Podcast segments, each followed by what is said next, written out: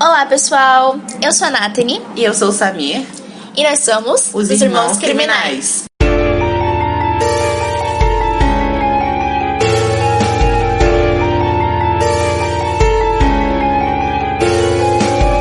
Antes de tudo, não se esqueça de curtir, compartilhar e se inscrever no canal. E bora lá pro caso. Hoje iremos contar a triste história de Silva Likens, que foi humilhada, torturada e agredida até sua morte por Gertrudes Banizelski, seus filhos e alguns garotos da vizinhança. Sylvia Mary Likens nasceu em 3 de janeiro de 1949 e morreu em 26 de outubro de 1965, com 16 anos. Ela era a terceira filha de um casal de atores circenses, Betty e Lester Likens. Era filha do meio entre dois conjuntos de gêmeos, Diana e Daniel, dois anos mais velhos que ela, e Jenny e Benny, que eram um ano mais novos. Por conta do trabalho de seus pais, Silvia e seus irmãos não conseguiam criar amizades em lugar nenhum, já que tinham que estar sempre acompanhando o circo. Ela constantemente tinha que ficar na casa de parentes ou de conhecidos enquanto seus pais estavam em turnê. Com 16 anos, Silvia já havia morado em 14 locais diferentes. Por tantos problemas financeiros, o casal, que já era instável e brigavam o tempo todo, acabou por se separar. Sylvia e Jenny foram morar com sua mãe em Indianápolis, mas pelas viagens de sua mãe, logo tiveram que voltar a morar com seu pai. Na escola em que estavam, Sylvia e Jenny conheceram duas garotas, Paula e Stephanie, e as garotas Lickings acreditavam que elas eram suas amigas. Seu pai teve que ir viajar novamente, e dessa vez não queria levar as filhas, já que elas estavam bem na escola e finalmente tinham uma amiga de verdade. Foi então que ele ficou sabendo de Gertrudes, a mãe de Paula e Stephanie, que era conhecida por ajeitar as crianças da vizinhança. Antes de começarmos a falar sobre o que aconteceu com Silvia naquela casa, vamos falar um pouquinho mais sobre Gertrudes. E eu gostaria de expressar meu terrível ranço por ela e provavelmente vocês vão ter muito ranço dela também. Gertrudes Nadine Van Fossen, me desculpe se eu estiver pronunciando o nome dela errado, nasceu em 19 de setembro de 1929 e morreu em 16 de junho de 1990, com 61 anos. Ela era a terceira de seis irmãos, filha de Hug e Molly Van Fossen, descendentes de alemães. Em 1939, com somente 10 anos de idade, viu seu pai, de quem ela era bem próxima, morrer de um ataque cardíaco na sua frente.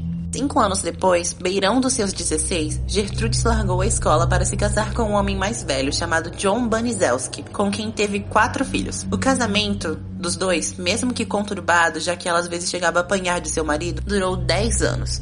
Depois disso, eles se divorciaram e Gertrude se casou novamente com um homem chamado Edward Gertie. Esse casamento durou cerca de três meses. Não demorou muito para que após esse divórcio ela voltasse a se relacionar com John e juntos tiveram mais dois filhos, até que se divorciaram definitivamente em 1963. Ela, com 34 anos na época, acabou começando a se envolver com um homem mais novo chamado Dennis Lee Wright, de 23 anos tiveram um relacionamento extremamente conturbado derivado das agressões que Gertrude sofria de seu marido, que foram suficientes para que Gertrude sofresse seis abortos espontâneos. Mesmo com tudo que ela sofria desse marido, ela teve um filho com ele, chamado Dennis Jr., mas após seu nascimento, Dennis abandonou Gertrudes e o filho. Gertrudes acabou começando a perder a vaidade que tinha com o passar dos anos, com sete filhos para cuidar e com cada vez menos dinheiro, e contando também com asma e outras doenças que ela tinha. Tempo para se cuidar era a última coisa que ela iria pensar.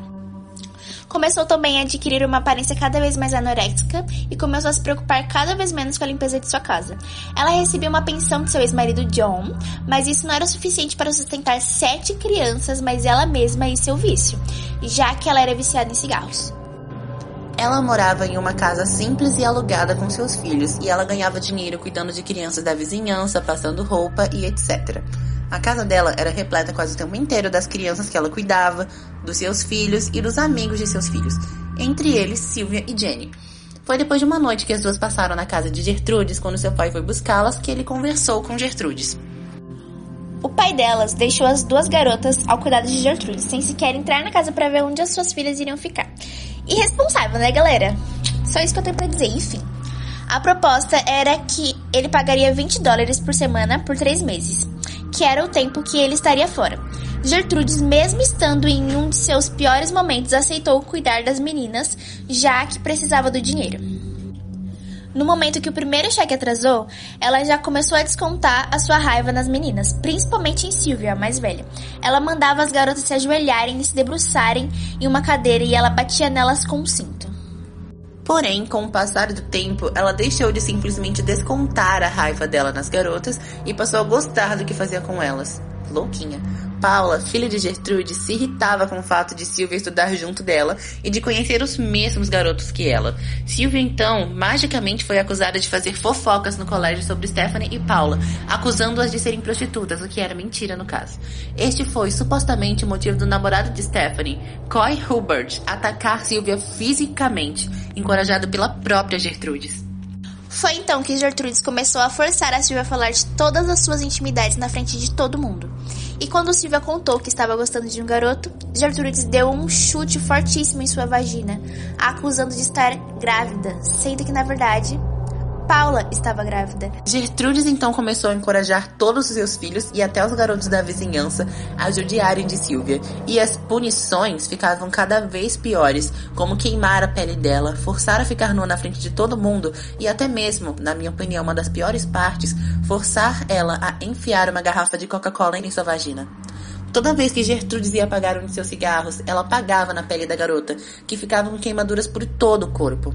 Logo após o acontecido da garrafa, Sylvia urinou em sua cama, já que a mesma havia perdido o controle sobre isso. Isso foi um horror para Gertrudes, que a forçou a viver trancada no porão da casa, sem direito a sequer ir no banheiro, tendo que viver em meio às suas fezes e urina, que Gertrudes ainda forçava a garota a beber e comer. Foi nessa época que Gertrudes também tatuou na barriga da garota I am a prostitute and proud of it, que em tradução livre significa eu sou uma prostituta e eu tenho orgulho disso. Jenny, a irmã mais nova, tentou escrever uma carta dizendo tudo o que acontecia e mandou para sua irmã mais velha, pedindo para que ela chamasse a polícia. Diana, no entanto, pensou que era só mais uma mentira da menina para que pudesse ir embora da casa da Gertrudes. Que irmã da onça, né, galera? Deixou a menina lá sofrendo, mas ok, continuando. E ignorou a carta. Gertrudes o tempo todo ameaçava Jenny, dizendo que se ela ousasse abrir a boca para qualquer pessoa, tudo que a irmã mais velha estava sofrendo iria acontecer com ela também. Ou seja, ela tinha meio que uma implicância com a Silvia, né? Nesse meio tempo, Gertrudes forçou a garota a escrever uma carta para os pais dizendo que ela era uma prostituta e que iria fugir de casa.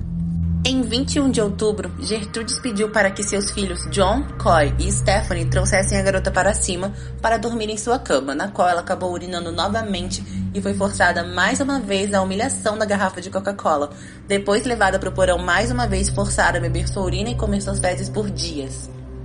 Gente, eu gostaria de acrescentar um comentário, porque, tipo, o Samir consegue ser super natural falando essas atrocidades. Eu já fico, tipo, ai, mas se eu tivesse no lugar, eu estaria fazendo isso, isso, isso. Ele não, ele fica, tipo, então, galera, ela foi forçada a enfiar uma garrafa na vagina. Eu não consigo entender, mas ok, seguimos. É que eu já me acostumei a ver tantas desgraças no mundo que para mim é natural falar desse tipo de coisa. Então, continuando, no dia 24 de outubro, Coy Hubbard deu uma pancada tão forte na cabeça de Sylvia com um cabo de vassoura que ela morreu dois dias depois decorrente de uma hemorragia cerebral, de acordo com os registros médicos. Na manhã do dia 26, Gertrudes pediu para Stephanie e Richard trazerem a garota para que ela desse um banho de água morna nela, dizendo que iria limpá-la de seus pecados. Porém, quando eles notaram que a mesma não estava mais respirando, Stephanie tentou fazer respiração boca a boca nela, que não resultou em nada, já que ela estava morta fazia horas. Stephanie mandou que Richard chamasse a polícia e assim foi feito. Quando a polícia chegou no local, Gertrudes mostrou a carta para eles para tentar fazer com que eles não desconfiassem de nada, e assim foi feito. Porém, com uma falsa comoção de Gertrudes e seus filhos, Jenny chamou um policial no canto e disse que contaria tudo o que eles quisessem se eles tirassem ela de lá. E assim foi feito, e ela contou tudo o que ela viu que acontecia com a sua irmã. Na carta falsa de Sylvia dizia que os homens que ela transava por dinheiro haviam batido nela, torturado ela e tatuado ela também. Logo, Gertrude e os menores foram levados a julgamento pela morte de Silvia. Gertrude tentou alegar que era insana e não tinha mente para cuidar das crianças, mas foi barrada pelo juiz. Os advogados dos menores de idade alegaram que todos foram pressionados pela senhora Banizelski. A filha mais nova de Gertrude, Mary, foi convocada para defesa da mãe e ela disse que a mãe era culpada e que, foi e que ela foi forçada a aquecer o alfinete que foi utilizado para tatuar a menina. Em 19 de maio de 1966, Gertrudes foi condenada à prisão perpétua por assassinato em primeiro grau. Seus filhos foram mandados para o reformatório, onde ficaram presos por dois anos. Sua filha Paula também foi condenada à prisão perpétua por assassinato em segundo grau e deu à luz a uma filha que deu o nome de Gertrudes em homenagem à mãe, que foi levada para adoção.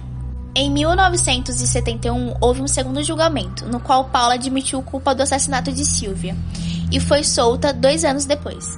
Gertrudes conseguiu liberdade condicional em 1985, apesar de diversos protestos contra essa decisão.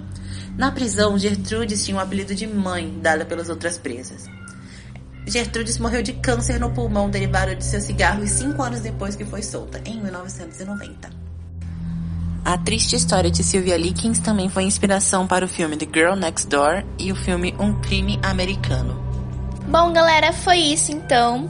É, deu muito trabalho para fazer esse vídeo, porque a gente ficou rindo igual duas hienas. Tivemos que cortar muitas coisas, tivemos que recomeçar várias vezes. Então, se vocês querem mais casos criminais, se inscreva no canal, comente, dê seu joinha. Se você não gostou, não dê o dislike. Só vai embora. É isso, beijos, tchau!